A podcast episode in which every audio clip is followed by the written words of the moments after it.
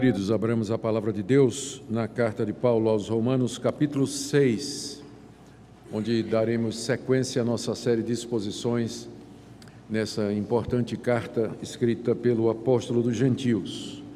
Romanos, capítulo 6, ouçamos a leitura do verso 1 até o verso 14.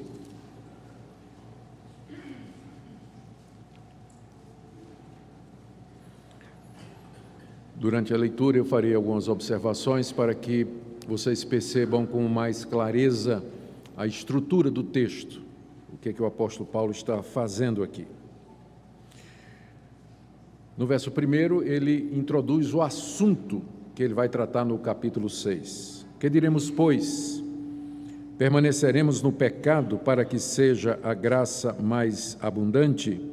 De modo nenhum. Como viveremos ainda no pecado, nós os que para ele morremos? Versos 1 e também o verso 1 e também o verso 2 estabelecem o tema que Paulo vai tratar aqui no capítulo 6, que é a questão do crente viver pecando. Ele diz que de jeito nenhum, e no verso 3 até o verso 5, ele dá a base, a razão pela qual o crente não pode viver pecando. Porventura ignorais que todos nós que fomos batizados em Cristo Jesus, fomos batizados na sua morte? Fomos, pois, sepultados com ele na morte pelo batismo, para que, como Cristo foi ressuscitado dentre os mortos pela glória do Pai, assim também andemos nós em novidade de vida. Porque se fomos unidos com ele na semelhança da sua morte, certamente seremos também na semelhança da sua ressurreição. Em seguida, Paulo coloca três ações que devem ser feitas pelos seus leitores para que eles possam experimentar essa vitória sobre o pecado que ele mencionou nos versos anteriores. A primeira, os crentes têm que saber que eles já morreram com Cristo para o pecado, que vai do verso 6 até o verso 10. Leamos. Sabendo isso, que foi crucificado com ele o nosso velho homem, para que o corpo do pecado seja destruído e não sirvamos ao pecado como escravos. Porquanto quem morreu está justificado do pecado. Ora, se já morremos com Cristo, cremos que também com ele viveremos. Sabedores de que, havendo Cristo ressuscitado dentre os mortos, já não morre. A morte já não tem domínio sobre ele. Pois quanto a ter morrido, de uma vez para sempre morreu para o pecado, mas quanto a viver, vive para Deus. Primeira atitude, a gente tem que saber. A segunda, nós temos que nos considerar. Verso 11: Assim também vós considerai-vos mortos para o pecado, mas vivos para Deus em Cristo Jesus. Terceira atitude, nós temos que nos oferecer não reine, portanto, o pecado em vosso corpo mortal, de maneira que obedeçais às suas paixões, nem ofereçais cada um os membros do seu corpo ao pecado como instrumentos de iniquidade, mas oferecei-vos a Deus como ressurretos dentre os mortos e os vossos membros a Deus como instrumentos de justiça. No verso 14, Paulo fecha essa primeira parte com uma declaração extraordinária: porque o pecado não terá domínio sobre vós, pois não estáis debaixo da lei, e sim da graça.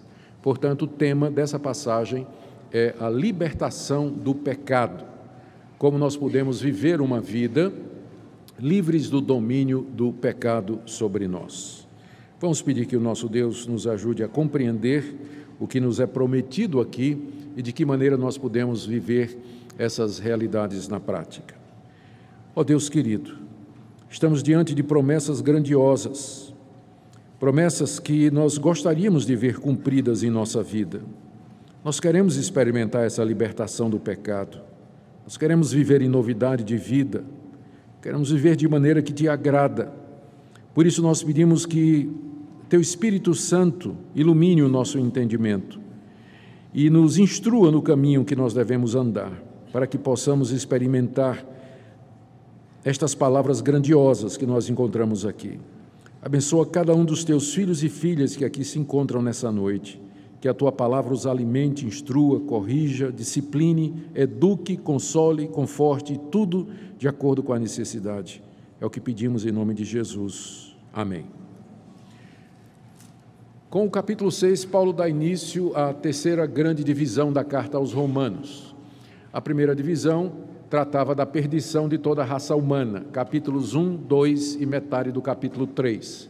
No capítulo 1, Paulo fala da perdição dos gentios, no capítulo 2, ele fala da perdição dos judeus, e na metade do capítulo 3, primeira metade, ele fala da perdição de todos e conclui com aquele versículo que todo mundo conhece, porque todos, judeus e gentios, pecaram e carecem da glória de Deus.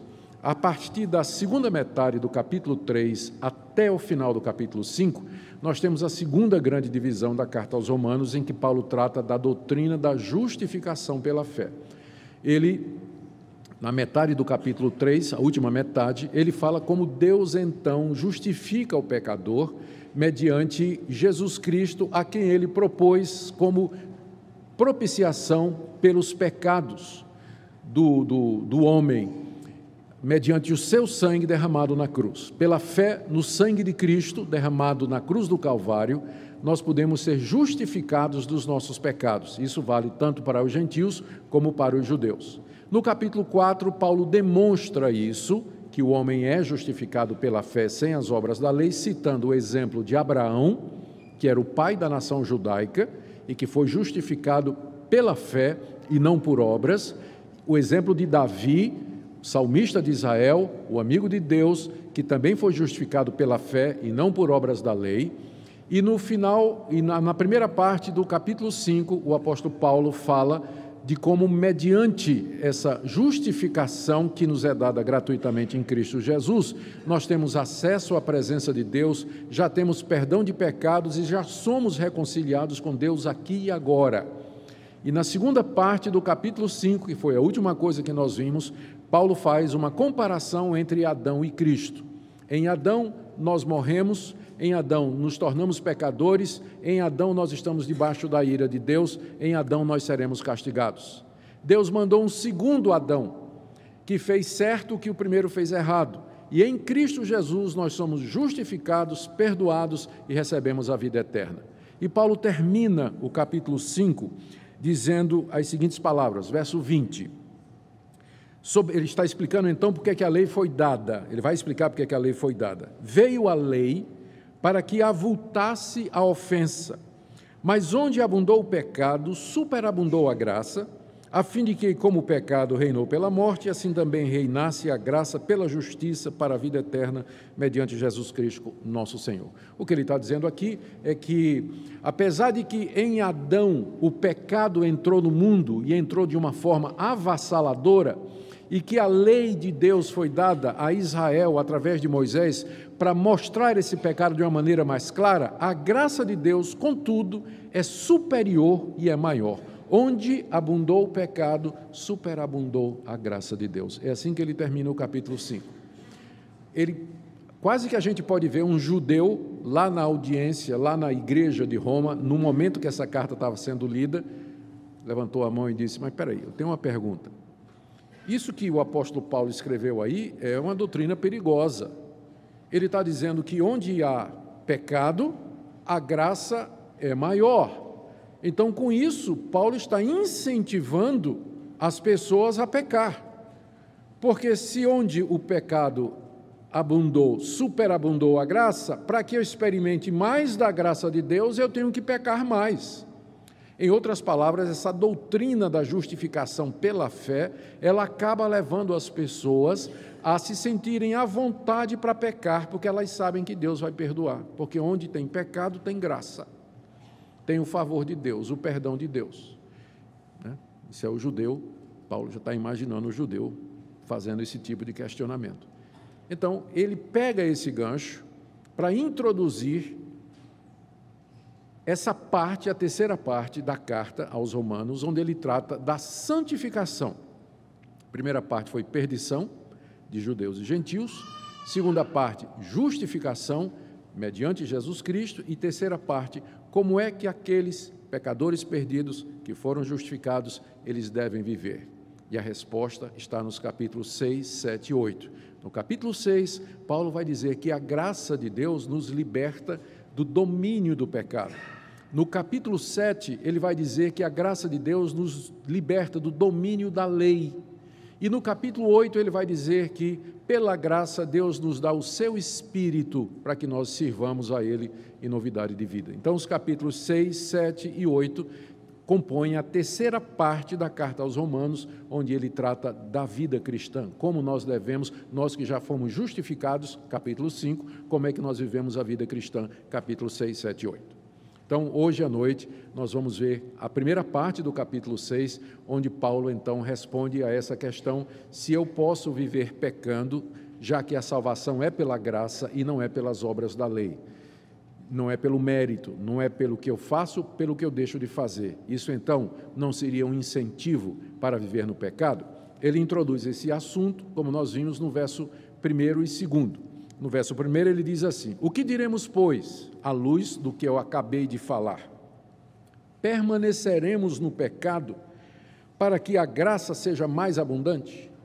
O cristão, então, à luz da doutrina da justificação pela fé, sem as obras da lei, ele pode permanecer pecando, já que ele vai experimentar mais e mais do perdão de Deus?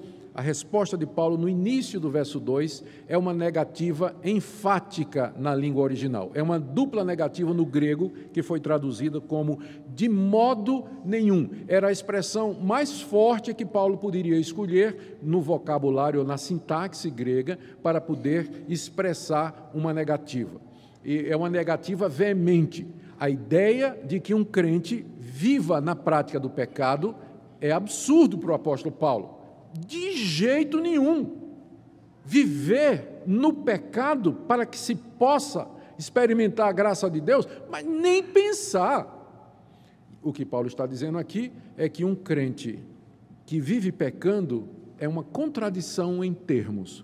Ou ele é crente, ou ele vive pecando. Mas ele não pode ser as duas coisas ao mesmo tempo. E aqui, obviamente, a primeira coisa que apareceu na sua cabeça foi Será que o pastor está ensinando perfeccionismo?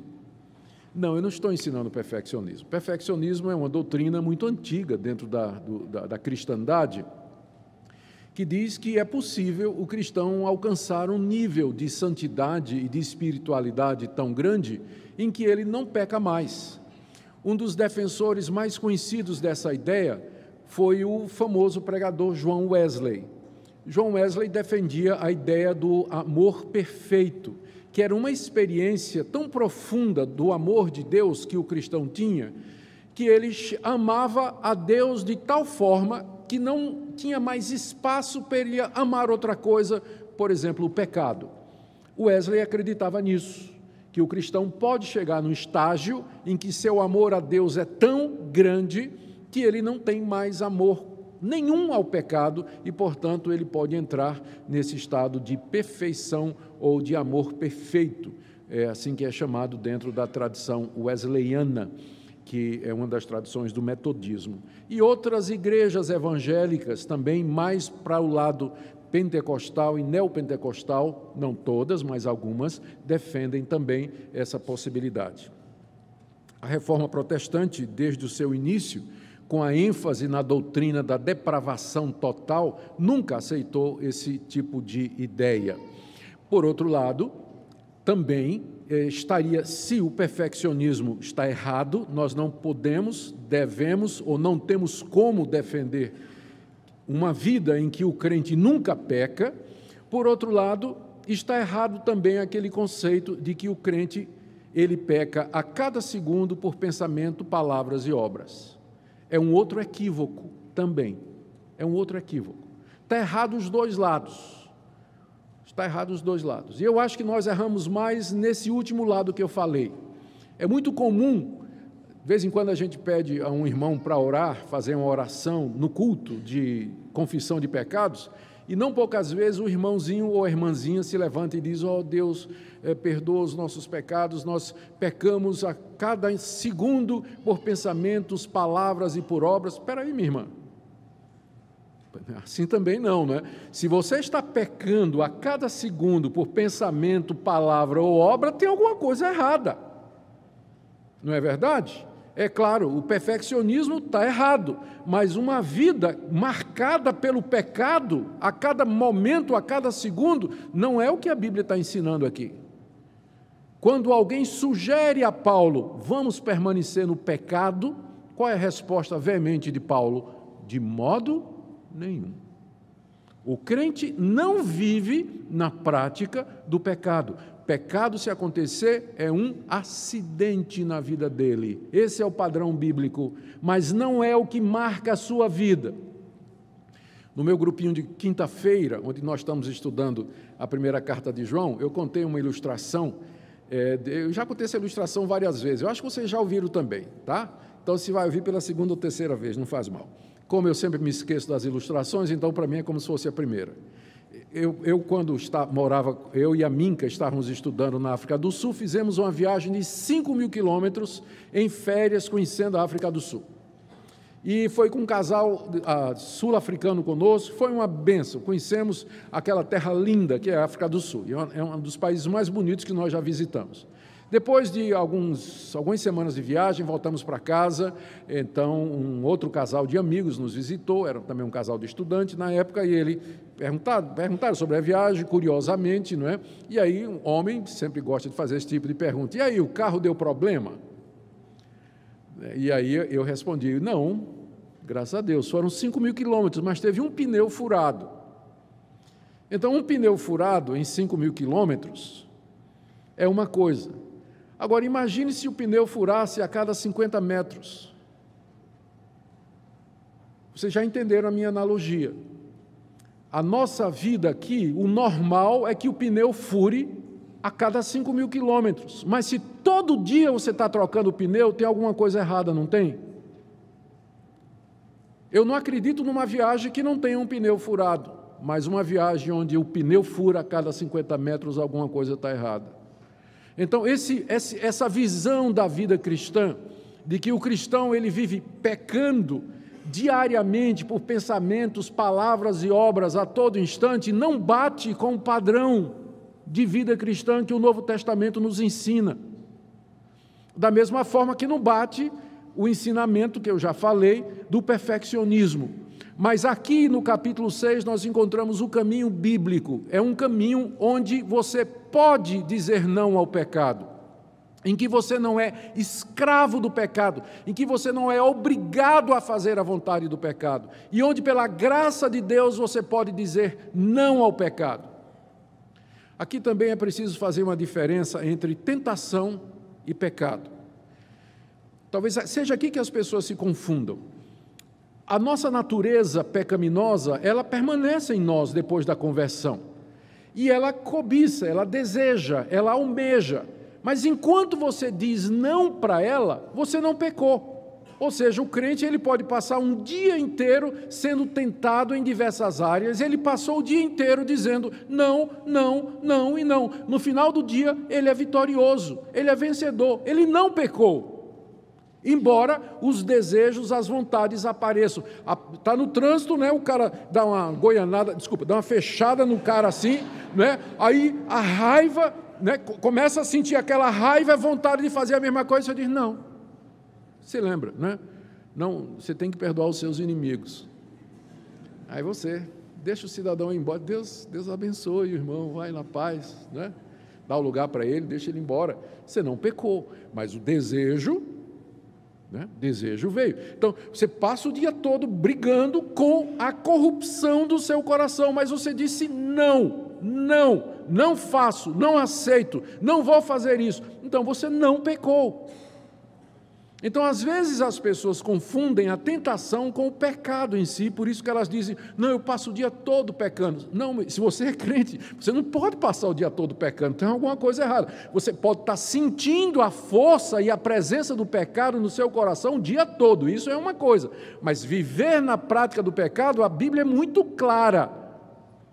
Quem vive na prática do pecado não entrará no reino de Deus não entrará no reino de Deus.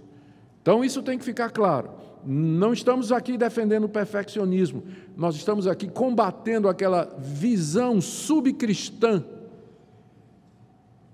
do padrão bíblico de santidade de caminhar, em que as pessoas acham normal elas cometerem pecados vários e muitos durante o dia, e né, passa o dia todo pecando, e de noite, antes de dormir, peca no varejo, e de noite pede perdão por atacado. Senhor, perdoa tudo que eu fiz de errado, boa noite e vai dormir. Né, tem alguma coisa errada. Não é assim que a palavra de Deus nos ensina. Então, é, é esse o ponto aqui, não é? A revolta de Paulo, podemos dizer assim, a indignação dele, a perplexidade dele nos versos 1 e 2, é exatamente por isso. É quando ele imagina que alguém vai dizer que uma pessoa que é salva pela graça, ela vai viver, permanecer no pecado para que ela experimente mais da graça de Deus. De modo nenhum. Claro que não. Não é a vida cristã normal a gente viver, permanecer no pecado, uma vez que conheceu a graça. E aí ele diz, ele, ele, ele nos dá, metade do verso 2 até o verso 5, a base para isso. O que Paulo vai dizer aqui nesses versículos é que o crente ele não pode viver pecando porque ele já morreu para o pecado. Ele já morreu para o pecado e essa morte se deu na morte de Cristo. O que ele está fazendo aqui é expandindo o que ele já disse no capítulo 5 que nós estamos ou unidos a Adão ou unidos a Jesus Cristo e receberemos a herança de um ou de outro. Se nós somos de Cristo, nós recebemos os benefícios decorrentes da sua morte e da sua ressurreição. Ora, se eu já morri com Cristo para o pecado e eu ressuscitei com Cristo para Deus, isso significa que eu venci já o pecado, eu morri para o pecado, eu não estou mais debaixo do domínio do pecado, por isso eu posso dizer não eu posso resistir eficazmente, é, eficientemente às tentações que ocorrem no meu coração ou que vêm de fora. Tentações externas, é isso que Paulo diz. E o batismo é o símbolo disso, é a expressão disso. Veja como ele diz isso aqui, final do verso, verso 2: De modo nenhum. Como viveremos ainda no pecado, nós os que para ele morremos? Nós já morremos para o pecado. Como é que vamos viver para o pecado? E quando é que eu morri para o pecado, Paulo? Porque eu me sinto muito vivo para o pecado, na verdade. Não é quando é que eu morri para o pecado? Eu não estou me sentindo morto para o pecado. Na verdade, eu sinto a corrupção no meu coração. A resposta de Paulo é que essa morte aconteceu a, pensando aqui do nosso referencial no tempo, com relação a nós, aconteceu há dois mil anos atrás, quando Jesus, como nosso representante, foi levado à cruz do Calvário. Na cruz do Calvário, Cristo não somente derramou seu sangue para nos justificar dos nossos pecados, que é o tema do capítulo 3, 4 e 5, o sangue derramado para justificar os pecados, mas Cristo também levou com ele na cruz o pecado singular, aquilo que eu sou, de forma que não somente eu sou justificado do que eu faço, os meus pecados, mas agora eu tenho vitória sobre aquilo que eu sou, um pecador. Então, na cruz, Cristo fez essas duas coisas. A gente está mais acostumado em pensar na cruz como sendo o local onde ele derramou seu sangue para nos livrar da culpa do pecado. Aqui, Paulo diz que foi mais do que isso. Nós somos crucificados com Cristo para que essa nossa natureza pecaminosa ela seja subjugada, para que ela seja vencida. E essa é a única maneira pela qual essa vitória pode ser obtida mediante a cruz. Verso 3: Porventura ignorais que todos nós que fomos batizados em Cristo Jesus, fomos batizados na sua morte. Vocês ignoram isso, irmãos? Vocês todos foram batizados. É Paulo perguntando aos romanos. Imagina essa conversa. Ele dizendo assim: vocês todos foram batizados em nome de Jesus, mas vocês esqueceram o que é que o batismo significa, o que é que ele representa?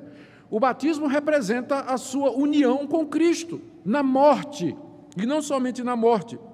Verso 4: Fomos, pois, sepultados com ele na morte pelo batismo para que, como Cristo foi ressuscitado dentre os mortos pela glória do Pai, assim também andemos nós em novidade de vida. Verso 5: Porque se fomos unidos com Ele na semelhança da Sua morte, certamente seremos também na semelhança da Sua ressurreição. O que é que ele está dizendo aqui, trocando em miúdos? Ele está dizendo, voltando, quando Cristo morreu, Ele morreu como meu representante. O que aconteceu com Ele, aconteceu comigo.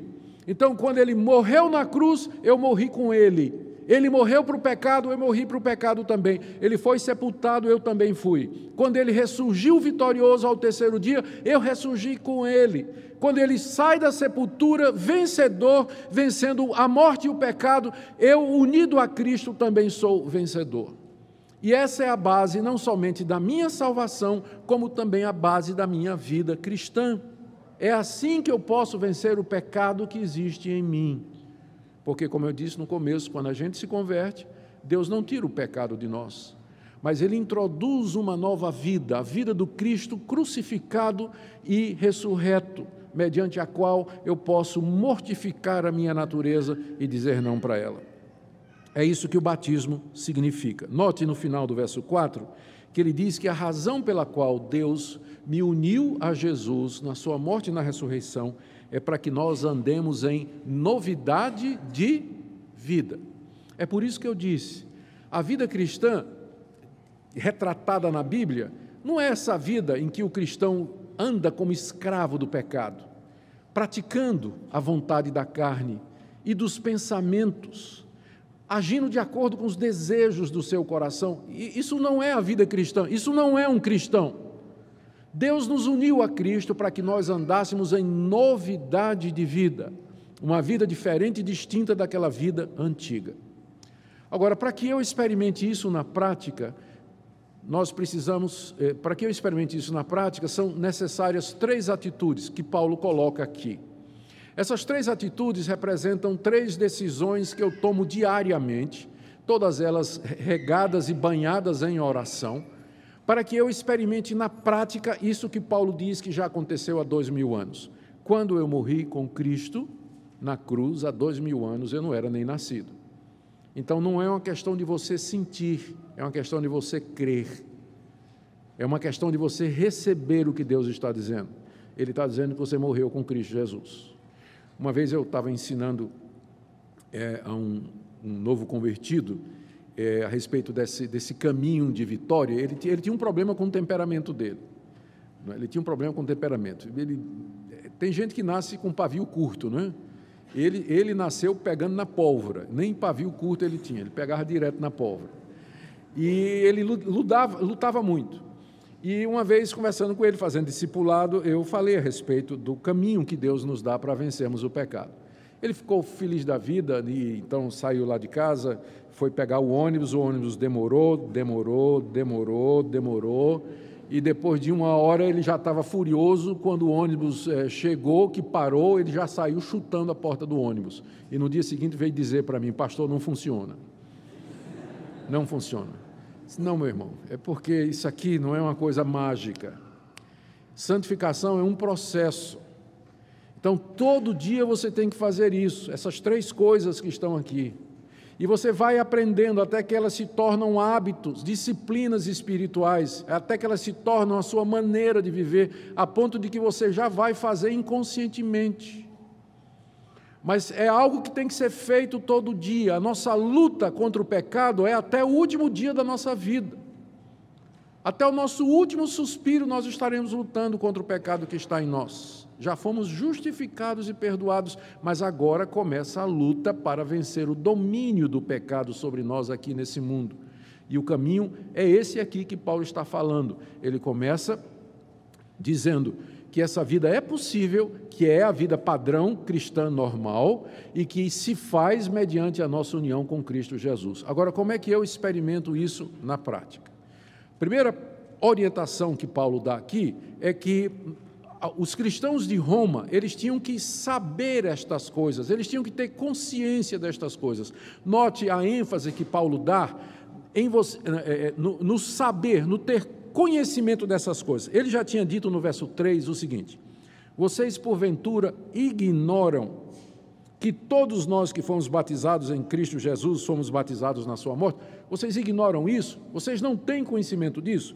No verso 6 ele diz: Sabendo isso, que foi crucificado com ele o nosso velho homem. Aí no verso 9, sabedores de que havendo Cristo ressuscitado dos mortos. E aí no verso 16, não sabeis, pelo menos cinco vezes aqui na passagem, o apóstolo Paulo se dirige aos seus leitores dizendo: Vocês não sabem, vocês não sabem, vocês ignoram. Ou seja, o que ele está dizendo aqui, como base para que eu possa experimentar isso na prática, é que primeiro eu tenho que saber essas coisas. Eu tenho que saber o que é que Deus fez por mim em Cristo Jesus. E essa é a razão, pensando agora é, na contramão, pela qual muitos crentes vivem uma vida subcristã.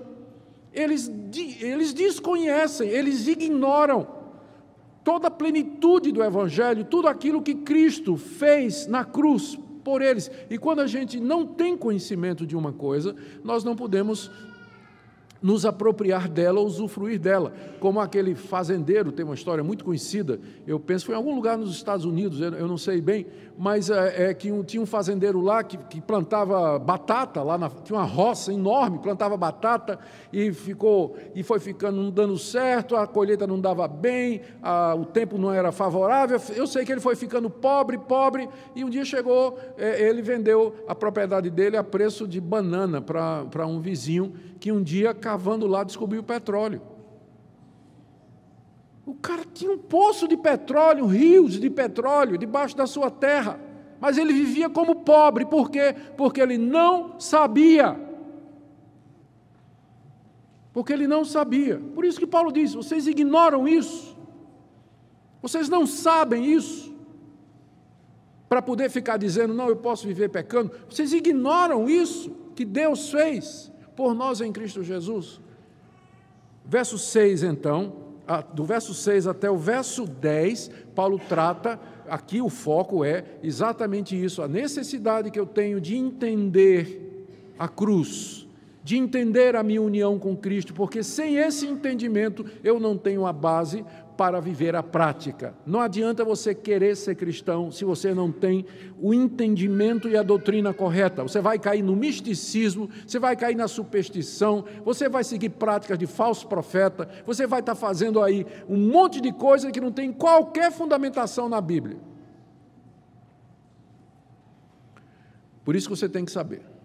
O que é que eu tenho que saber? Verso 6. Sabendo isso, primeiro, que foi crucificado com ele o nosso velho homem, para que o corpo do pecado seja destruído e não sirvamos o pecado como escravos.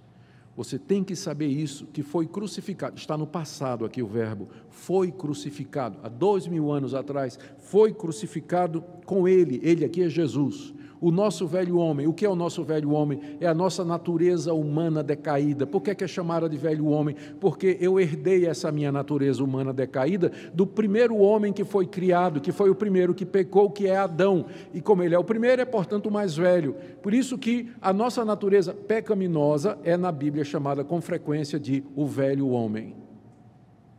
Então, o velho homem foi crucificado com Cristo essa minha natureza pecaminosa, ela foi levada à cruz. Mais uma vez, a cruz não é somente instrumento de justificação dos meus pecados, ela é instrumento de morte da minha natureza pecaminosa, do velho homem. Foi crucificado com ele, o velho homem, com dois objetivos, ainda no verso 6. Primeiro, para que o corpo do pecado seja destruído, ou seja, para que esse corpo, o corpo aqui não é tanto o corpo físico, mas é a minha existência humana, aquilo que eu sou, para que o domínio do pecado, o corpo do pecado, ou seja, o corpo onde o pecado domina, que é, que é o que eu sou, mas é, não é só corpo, é espírito, alma e tudo, para que esse domínio do pecado sobre, sobre mim seja destruído. Então, esse era o objetivo prático de Deus. Então, você já sabe por que motivo Deus incluiu você na morte de Jesus. Era para que você agora, depois de ter sido chamado por Deus pela pregação do Evangelho, convertido pelo Espírito Santo, agora você vai destruir o domínio do pecado sobre você. Ou colocando, em outras palavras, final do verso 6, para que não sirvamos o pecado como escravos. A escravidão era uma instituição muito conhecida na época de Paulo, no Império Romano. O escravo não tinha direito a nada. Geralmente era um prisioneiro de guerra, era um cativo que tinha sido vencido na batalha. Ou então gente que tinha entrado em dívida e que se vendeu para pagar a dívida, foi trabalhar como escravo de alguém. Escravo não tinha direito à própria vida, não tinha direito a ir nem vir, não estabelecia seu horário de trabalho, as tarefas que ia fazer. Era uma vida de completa subjugação à vontade do seu senhor e do seu patrão, que tinha direito de vida e morte sobre ele. Essa é a figura que Paulo está usando aqui. Antes de nós sermos alcançados pelo Evangelho, nós éramos escravos do pecado. O pecado nos dominava completamente. Ele, nós, e o pessoal ainda fala em livre-arbítrio, né? O pecado dominava completamente. Escravidão ao pecado, fazendo a vontade do pecado. A impressão que a gente tem é que as nossas escolhas são livres, mas na verdade elas são escolhas, mas elas são escolhas controladas pelo nosso patrão pecado. Não há nenhuma escolha que não seja manchada, influenciada ou enviesada pela corrupção do nosso coração. Por isso que nós dizemos, não existe livre-arbítrio, existe o arbítrio, existe a escolha, mas não a escolha livre. Ela sempre é influenciada pelo pecado, porque é isso que o homem é sem Cristo, escravo do pecado. E um escravo não tem vontade própria. Ele faz o que o patrão manda. Era isso que nós éramos. Mas agora fomos crucificados com Cristo, diz o apóstolo Paulo, para que, final do verso 6, não sirvamos ao pecado como escravos. Eu creio que essa frase aqui, ela define bem o que eu estou querendo dizer para os irmãos, o padrão que eu estou colocando aqui para os irmãos. Essa é a diferença do crente para o descrente. O descrente, ele é escravo do pecado. Tudo que ele faz é manchado pelo pecado, é tingido pelo pecado. Ele faz todas as coisas para satisfazer o pecado. O pecado é o patrão dele, é o rei dele, ele domina. O cristão, ele não é mais escravo do pecado. O pecado continua presente na vida dele e tenta ganhar o controle da vida dele, mas o cristão pode dizer: Você não manda mais em mim, você não é mais o meu Senhor, eu não vou fazer a sua vontade. Percebe a diferença? Então, estamos tratando aqui da libertação do domínio do pecado na nossa vida. O cristão, ele não é mais escravo do pecado, ele pode dizer não para o pecado. Ele pode dizer não para o seu antigo patrão. É por isso que o velho homem foi crucificado com Cristo na cruz do Calvário, verso 6. Os versos 7, 8, desculpem, 9 e 10, Paulo desenvolve alguns pontos desse pensamento ele diz por que é que nós não vamos servir mais ao pecado como escravos no verso 7. Porque, porquanto, quem morreu está justificado, justificado aqui é livre do pecado. Quem morreu está livre do pecado. Vocês percebem que o caminho de Deus, o caminho de Deus não foi matar o pecado, mas matar a, a gente. Ele preferiu, em vez de matar o vilão, ele matou a vítima. Porque tem duas maneiras de você sair desse relacionamento de escravo e patrão. Ou o patrão morre, ou você morre. Se um dos dois morrer, a relação acabou, certo? O caminho de Deus não foi matar o patrão, o escravo, mas foi matar, perdão, o Senhor. Mas o caminho de Deus foi matar o escravo. E como é que ele nos matou e assim quebrou essa relação de escravidão? Na cruz do Calvário. Em Cristo nós morremos, portanto, essa, essa nossa escravidão ao pecado foi quebrada. É isso que ele fala no verso 7. Quem morreu está justificado do pecado, ou seja, ele não está mais debaixo do domínio da condenação e do poder do pecado, porque já morreu para o pecado. E aí isso vale não somente para a morte de Cristo, mas também para a ressurreição, que ele diz no verso 8 e 9. Ora, se já morremos com Cristo, cremos que também com ele viveremos. O que vale para a morte, vale para a ressurreição. Sabedores, ó a palavrinha de novo, que havendo Cristo ressuscitado dentre os mortos, já não morre, a morte já não tem domínio sobre ele. Aqui Paulo está explorando o outro lado da moeda. Quando Cristo morre na cruz, ele morre para o pecado e eu morro com ele. Quando ele ressuscita ao terceiro dia, ele vence não somente a morte, como ele vence não somente o pecado, como também a consequência do pecado, que é a morte, e eu também com ele. Eu estou unido não só na morte dele, mas na ressurreição dele. E, portanto, veja o final do verso 9: a morte já não tem domínio sobre Cristo. Cristo é imortal. Ele está vivo. Hoje, a morte não tem mais domínio sobre ele. E da mesma forma que a morte não tem domínio sobre ele, o pecado também não tem mais domínio sobre mim. Essa é a analogia que Paulo vai fazer aqui no verso 11, quando ele diz assim: Assim também vós, assim também vós, da mesma forma como Cristo morreu para o pecado e venceu a morte e o pecado na ressurreição, assim também vós considerai-vos mortos para o pecado, como Cristo morreu para o pecado, e vivos para Deus em Cristo Jesus, como também Cristo ressuscitou e está vivo eternamente. E aqui está a segunda coisa que nós temos que fazer. A primeira é saber. Então você tem que tomar conhecimento disso. Que debaixo do seu campo de batata tem um poço de petróleo. Tá? Então, vamos cavar. Não venda por nada. Não é? Então, primeira coisa, você tem que saber. lembrei, pensando em saber também, me lembrei do outro episódio, quando teve a Segunda Guerra Mundial. Descobriram, né, foi declarada, a guerra terminou, e ela foi a Primeira Guerra Mundial, e a guerra terminou, e foi assinado o Tratado de Paz, e, enfim, todos aqueles documentação, todas aquelas é, cerimônias né, que encerraram a guerra. E um, um dia os soldados chegaram numa determinada ilha do Pacífico, e foram recebidos a bala por alguns japoneses que não sabiam que a guerra tinha terminado. Então, a guerra já tinha terminado, já tinha tratado de paz, mas eles não sabiam, estavam lá isolados na ilha. Quando chegou o pessoal lá, meteram bala. Eles não sabiam. Saber é importante, não é? Saber é importante. Então, primeira coisa é saber. Agora vem a segunda coisa, porque só saber não basta. Você tem, verso 11, se considerar isso que Deus está dizendo que você é. Você sabe que está morto com Cristo e vivo com Ele, morto para o pecado e vivo para Deus. Mas agora você tem que se considerar assim.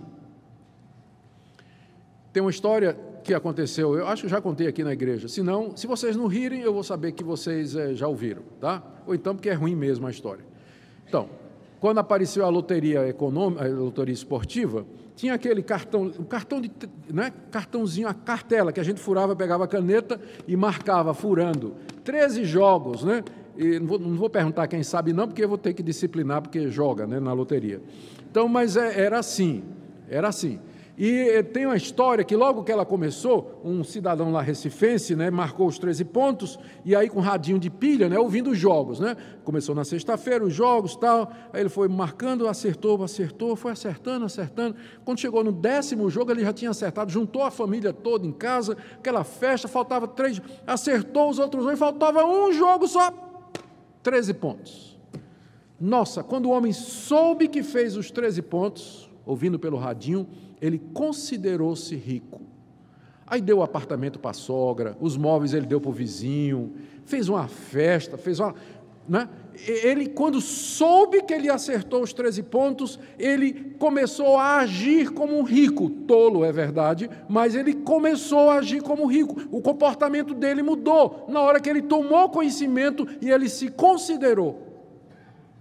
É isso que eu estou dizendo, é isso que Paulo está dizendo. Deus, você está sendo informado que morreu com Cristo para o pecado e ressuscitou com Ele para Deus. Então, considere-se assim, viva assim. É essa a sua identidade. Essa é a sua identidade. Considerai-vos mortos para o pecado, mas vivos para Deus em Cristo Jesus. Lembra lá o pastor da igreja onde você veio que dizia: tem que tomar posse, tem que tomar posse? Lembra? Pois é, tem que tomar posse.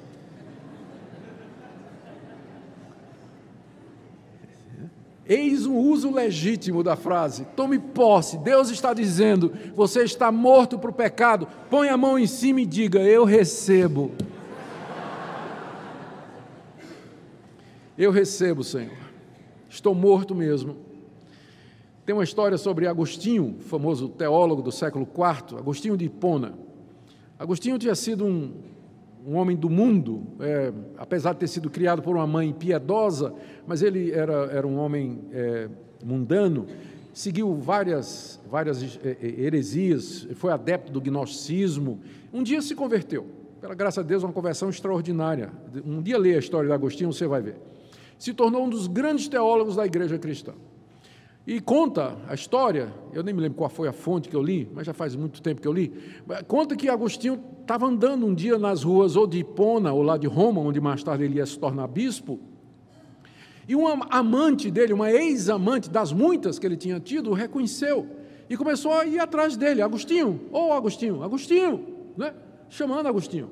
E Agostinho né? sentiu que estava sendo seguido e ó, apertou o passo. E a mulher atrás, Agostinho, Agostinho. Até que finalmente ela disse: Agostinho, sou eu. Aí ele virou para trás e disse: Mas não sou eu. E aí foi embora. É isso que você tem que fazer. Quando o pecado chega e diz: Sou eu. Você diz: Não, mas não sou eu. Faça como a menininha aqui. O pastor perguntou: e se o diabo bater na porta do seu coração? E a menininha disse: Eu mando Jesus atender. Exatamente. Exatamente. Então, considerai-vos mortos para o pecado e vivos para Deus em Cristo Jesus. A terceira atitude que Paulo ensina aos cristãos aqui está do verso 12 até o verso 13, e tem a ver com o verbo oferecer, que é o verbo que mais aparece aí. Verso 12: Não reine, portanto, o pecado em vosso corpo mortal, de maneira que obedeçais às suas paixões, nem ofereçais cada um os membros do seu corpo ao pecado como instrumentos de iniquidade, mas oferecei-vos a Deus como ressurretos dentre os mortos, e os vossos membros a Deus como instrumentos de justiça. Aqui Paulo está personificando o pecado. Ele fala do pecado como se o pecado fosse um rei. E esse rei, de acordo com o verso 12, ele quer reinar em nosso corpo mortal, a nossa existência humana aqui nesse mundo. Ele quer nos dominar. Ele quer utilizar, de acordo com o verso 13, os nossos membros para a iniquidade. Os membros aqui se refere todas as nossas faculdades físicas e mentais e espirituais. O nosso corpo, nossa mão, nossos olhos, minha inteligência, minha consciência, minha memória. Então, o pecado como um rei, ele quer, ele mora em mim e ele quer se assenhorar do que eu sou, desse meu corpo, dessa minha alma, da minha mente, para que através de mim ele semeie a iniquidade, ele, ele siga o seu projeto de contaminação de toda a raça humana. Ele quer me usar como instrumento do seu propósito. Paulo fala do pecado como se fosse um rei que tem um plano maléfico e maldito de se infiltrar na sociedade através de pessoas que se oferecem a ele. E, de fato, o pecado se manifesta através das ações das pessoas. Gente ímpia, impura, imoral, idólatra, mentirosa, opressora, injusta, incrédula, é o pecado que se assenhoreia da existência humana e manifesta o seu mundo de iniquidade. Olha o que é que Paulo diz aqui para o cristão. Verso 12: Não reine, portanto, o pecado em vosso corpo mortal, de maneira que obedeçais às suas paixões. É isso que eu estou falando quando eu digo que essa é a vida cristã, normal. Quando o pecado não reina em mim, é quando eu não obedeço às suas paixões, eu não tenho que obedecer às suas paixões. Por quê? Porque eu sou forte? Porque eu sou espiritual? Porque eu sou inteligente? Não é por nada disso. É porque eu já morri para ele. Ele pode gritar o quanto ele quiser, mas eu estou morto. O patrão pode dar as ordens que ele tiver, mas se o escravo estiver morto, morto não reage, não ouve, não escuta, não, não sente. Aqui eu sempre me lembro da, da história do Êxodo. Lá no Antigo Testamento, a gente lê a história de que os descendentes de Abraão foram escravos de Faraó durante várias gerações 430 anos. Um dia Deus manda Moisés, e Moisés, pela força de sinais e prodígios e maravilhas, tira o povo da terra do Egito e chega na beira do mar. O exército de Faraó vem atrás. Eles foram escravos 430 anos, estavam saindo agora para a liberdade. Faraó não gostou da história, vem atrás. Moisés abre o mar vermelho pelo poder de Deus. atravessa o Mar Vermelho. E ali, quando o mar se fecha, sepultou a vida antiga. Eles deixaram de ser escravos do outro lado do mar, eles estavam libertos. Então, imagina a cena, se possível. Do lado de cá você tem os ex-escravos, agora livres.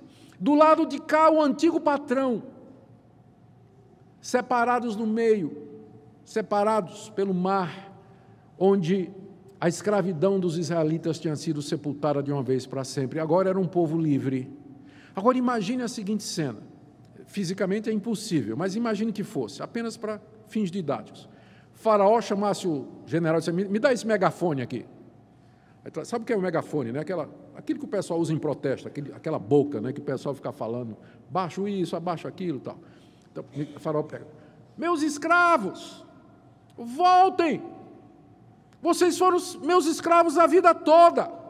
Vocês nasceram na escravidão. Seu pai era escravo meu. Seu avô era meu escravo. O que, é que você está fazendo do outro lado do rio ou do mar? Venha para cá. Sua vida é comigo. Gente, eu tenho certeza que algum israelita, ao ouvir a voz do antigo patrão, jogou fora a túnica, se lançou no mar e nadou de volta para beijar o pé de Faraó. Não parece estranho isso? Mas é o que acontece toda vez que você peca. É a mesma coisa. O antigo patrão, pecado, diz: Venha fazer a minha vontade. E você já está livre, você já morreu com Cristo, você já ressuscitou com Ele para uma vida nova. Aí o que é que você faz? Você atravessa o mar por onde você caminhou livre e você volta e vai beijar a bota do faraó pecado. Pecado é tão sério quanto isso. Não reine o pecado em vosso corpo mortal, de forma que obedeçais às suas paixões. Continuando, no verso 13: E nem ofereça mais os seus membros ao pecado como instrumentos de iniquidade. É isso que um escravo fazia. Ele oferecia ao seu patrão o seu corpo e dizia: Me use como o senhor quiser.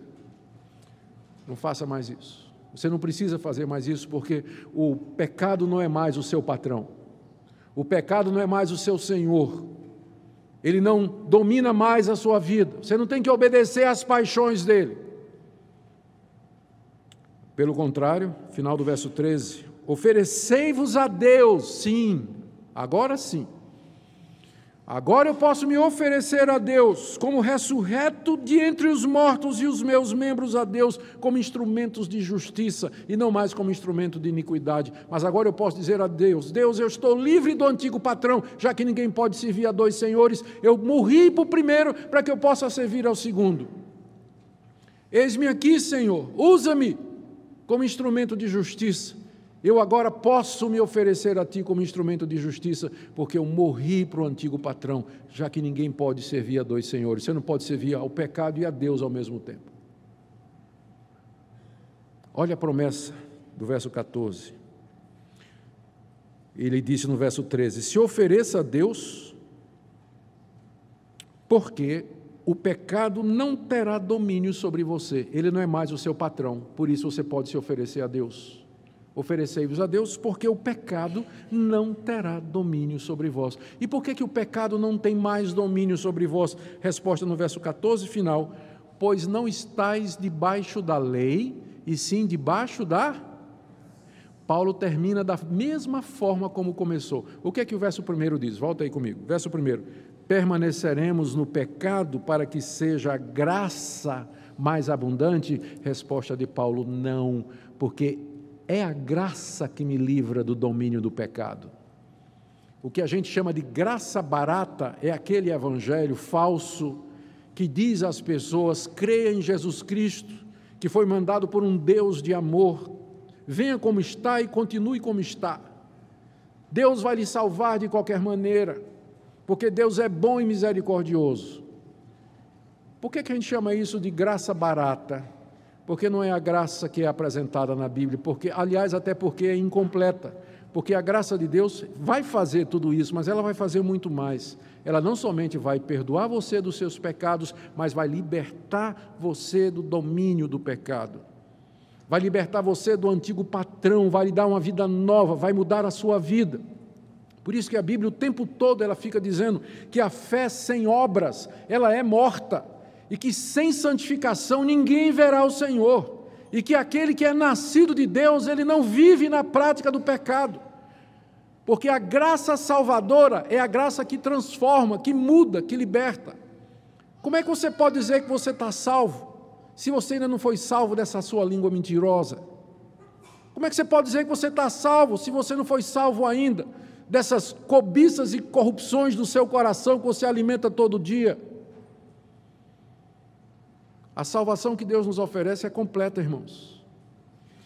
E eu creio de todo o meu coração que essa vida é possível. Como eu disse, ela não acontece assim mas ela é resultado de disciplina diária, de intencionalidade, de você dizer: Deus, eu quero viver dessa forma, porque Cristo morreu por mim e eu com Ele, para que eu vivesse novidade de vida.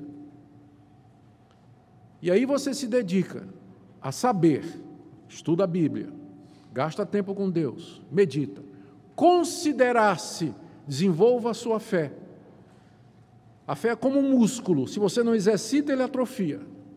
Então, exercite a sua fé, viva por isso que Deus está dizendo.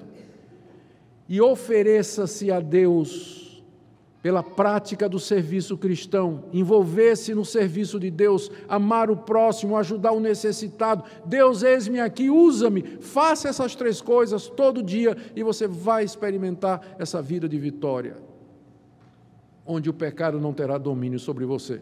Mas se você, se a única coisa cristã que você faz é vir na igreja no domingo, passa a semana toda não lê a Bíblia, né? No máximo nas redes sociais vai ler a meditaçãozinha de três parágrafos que algum pregador famoso colocou e acha que, ah, que bom, já tenho meu pão diário. Né? Leu assim uma frase, né? escrita aí por um pregador, e disse, é, que maravilha, pronto, já alimentei, já ganhei meu dia nunca vai, nunca vai progredir espiritualmente. Como está você hoje à noite? Como é que você se coloca diante dessa palavra? A palavra de Deus é como espelho da alma, ela é como espada que vai no coração, é como fogo que esmiuça a penha. E você veio aqui hoje à noite para ouvir a palavra de Deus. Não saia por aquela porta, por essa porta nessa noite, sem diante de Deus você fazer uma análise e dizer: Deus, eu quero essa vida, eu quero libertação, eu quero viver uma vida de santidade. Talvez você tenha procurado libertação dos seus problemas. Eu quero liberdade da pobreza, liberdade da doença, liberdade é, disso, daquilo, mas a pior escravidão é a escravidão ao pecado. E Cristo nos oferece, mediante o Evangelho, essa libertação. Ela pode ser nossa, mediante a fé. Amém? Vamos orar. Ó oh Deus, que evangelho maravilhoso e completo e perfeito e profundo e misterioso. Nós nos curvamos diante da tua sabedoria, Senhor, que está aqui exposta na tua palavra, e nós nos sentimos tão pequenos. Senhor, eu quero conhecer isso mais. Eu te dou graças pelos anos de vida cristã que o Senhor tem me dado mas eu quero conhecer mais. Eu quero experimentar mais e mais da santidade, da pureza no meu coração, no meu pensar, na minha memória, na minha consciência, no meu corpo. E eu faço a mesma oração pelos meus irmãos e irmãs que estão aqui nessa noite. Se tem alguém, Senhor, que está vivendo na prática do pecado e que não está nem lutando, que está achando que é normal, ó oh, Deus, tenha misericórdia. Olha para aquele teu filho, tua filha que está lutando contra a pornografia, que está lutando contra a impureza, contra a violência do seu coração, contra a tentação na faculdade, contra a tentação na escola, a tentação à desonestidade, a tentação à dúvida. Senhor, contempla agora com teu espírito os teus filhos e socorre-nos na nossa fraqueza. Tenha misericórdia de nós e nos ensina a saber, nos revela aquilo que Cristo fez por nós, dá-nos fé para nos considerar mortos para o pecado e graça para nos oferecer a Ti todo dia e não mais ao pecado como escravos. Bendito sejas, ó Deus, porque Tu tens misericórdia dos Teus, que Tu ouvirás a nossa oração e que essa palavra prosperará para a Tua glória e alegria do Teu povo. Em nome de Jesus. Amém.